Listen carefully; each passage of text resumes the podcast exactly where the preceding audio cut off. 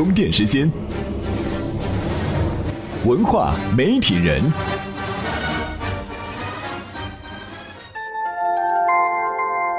媒体与内容探知世界运行的新规律，欢迎收听文化媒体人频道。今天我们来围观一个热点，什么呢？刚播完二零一六年第一期节目的《非诚勿扰》吃官司了。深圳法院南山区法院判决，这档人气超高的相亲节目侵权使用了《非诚勿扰》的商标，要求江苏卫视停止使用《非诚勿扰》作为节目名称。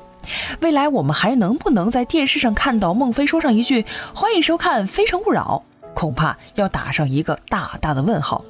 只有网友看热闹不嫌事儿大，纷纷为《非诚勿扰》改名的问题上操上了心。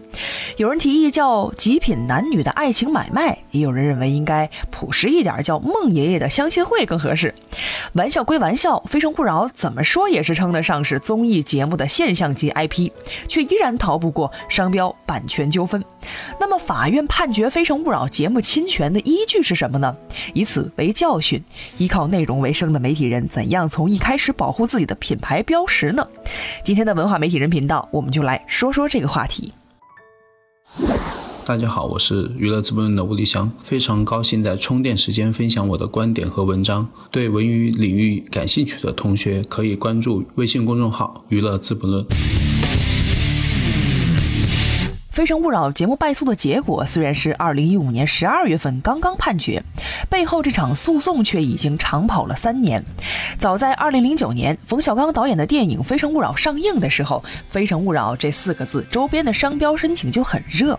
电影出品方华谊兄弟也提前注册了一个“非诚勿扰”的商标。一年之后，也就是二零一零年，江苏卫视《非诚勿扰》开播，电视台向华谊兄弟支付了版权使用费，得到了授权。单看这里，似乎双方的商标保护意识都不错。再看事情另一头，二零零九年电影版《非诚勿扰》上映没多久，温州人金阿欢也申请注册了《非诚勿扰》的商标。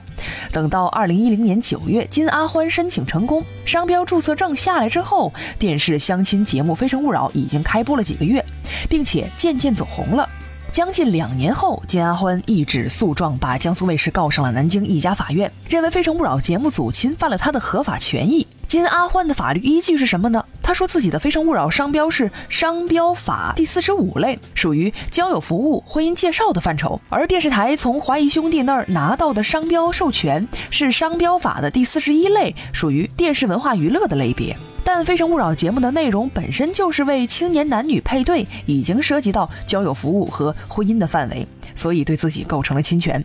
金阿欢还说，他开了一家叫做“非诚勿扰婚恋交友”的交友服务公司，扩展业务的时候并没有沾上电视节目的光。很多人知道了他的公司和江苏卫视并没有什么联系之后，还骂他是骗子。与很多商家合作也是因为这个原因无疾而终了。金阿欢说自己也很受伤。官司打得也很长。二零一二年，金阿欢第一次在南京状告江苏台侵权，金阿欢同意调解，而江苏台拒绝了调解请求。二零一三年，金阿欢在深圳又把江苏台和真爱网一起告了。一审驳回了金阿欢的请求，结果二审迎来了转折。深圳中级人民法院判定江苏卫视侵权，停止使用《非诚勿扰》作为栏目名称。法院的审判结果都能逆转，民间的相关讨论可想而知就更热烈了。不少人认为，尽管金阿欢注册了《非诚勿扰》的商标，但这个词儿的价值和含金量显然是离不开江苏卫视《非诚勿扰》团队几年来的努力的。金阿欢在法庭上的胜利，难免有点坐享其成、不劳而获的味道。再说说电视节目《非诚勿扰》的用户是坐在家里的观众，并不是需要相亲的青年男女，与金阿欢的公司并没有生意上的冲突。如果脑洞开得再大一点，《舌尖上的中国》有可能被某个餐饮品牌起诉成功。今日说法有没有法律咨询方面的功能呢？站在对面的另一拨人也有依据，他们说金阿欢也有委屈，他注册了《非诚勿扰》商标，计划做交友服务，结果江苏卫视做了一个同名节目，然后火了。做的事情还有关联，别人反而认为是不出名的一方盗用了出名的一方，因此金阿欢不得不走上维权之路。这两方公说公有理，婆说婆有理，吵归吵，明白了事情的来龙去脉之后，对我们自己的商标版权保护有什么启发呢？解答这个问题之前，先来听一下今天的充电语录。充电语录。非诚勿扰侵权案只是一个缩影，在我们身边每天都有侵权的事件发生。著名主持人崔永元也曾遭遇过侵权，我们来听听他对版权保护的看法。盗版远比正版要多得多，就我光种我就有五十多种，啊不要说本儿，就光一本书的种类就有五十多种不同的这个盗版，包括我其他写的那个文章，那随时都在被侵权呢。你在网上一检索，随时都知道都在被侵权。一个是作家嗯本身一个一个的来维权，这个成本太高，他就干不了别的事儿。我觉得一定要有这个专专业的组织、专业的协会、专业的团队、专业的人替他们去打理这个，他们不用管。前面我们跟大家一起回顾了这场《非诚勿扰》侵权案，结果如何？现在还不得而知。播了六年的节目，或许会改名字，或许会争取原告的授权，继续用《非诚勿扰》的名字。这么有影响力的节目，都会有商标困扰，普通媒体人应该如何来维护商标版权呢？首先。先有版权，好像是废话。以前流传过一种有趣的版权认定方法：把作品装在信封里，然后邮寄给自己，这样会在信封上得到一个印有日期的邮戳，能够有效的说明作品创作的时间。这种方法更适合内容生产创作。最保险的方法当然是注册版权跟商标喽。虽然说版权是伴随作品完成而自动产生，不过为了有效避免纠纷，最好还是将作品注册一下版权和商标权。一旦完成了作品，就要及时进行版权登记，这个是最有力的证明。但是有一点值得我们注意的是，在登记版权的时候，一定要明确自己的定位。像江苏卫视虽然申请了电视娱乐节目的类目，但摆脱不了婚恋交友服务的嫌疑，起码别人会把这个当做质疑的借口。根本的解决办法当然是把当初所有可能发生交集的类目范围一并申请了，消除后顾之忧。非诚勿扰侵权案虽然诉讼时间很长，但事情说起来也简单。互联网推动的跨界服务革命，已经使这样的纠纷越来越复杂了。今天的充电贴士就举了一个类似的例子。充电贴士。早在二零一三年，小米公司根据商标法获准注册了小米商标，包括第三十六类保险、金融服务、金融评估等经营范围。随后发现，有一家北京金融公司用小米一代作为商标，从事互联网金融服务，并且在各种大型互联网平台上宣传。小米因此把这家北京公司告上了法庭，认为其对小米公司造成了侵权。而且，互联网金融究竟该不该归到传统的金融类目里，双方都在争论。目前，这起诉讼还在审理当中。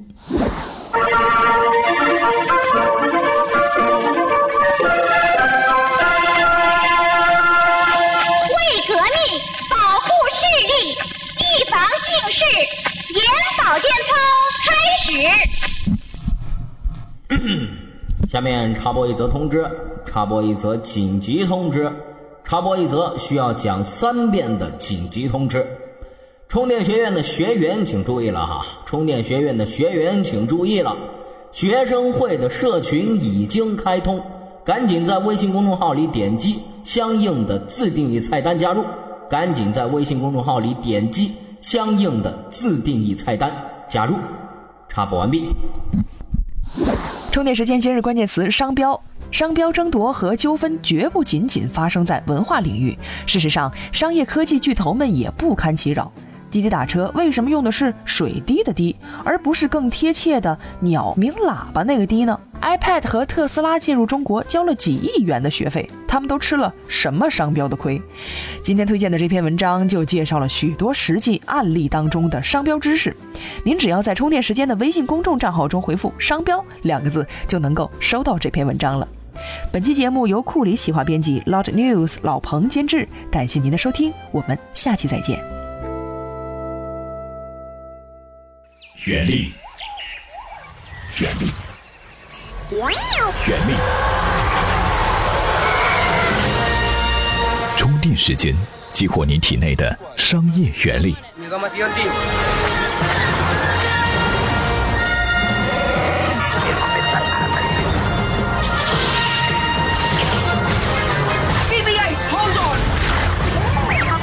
充电时间，激活你体内的商业原力。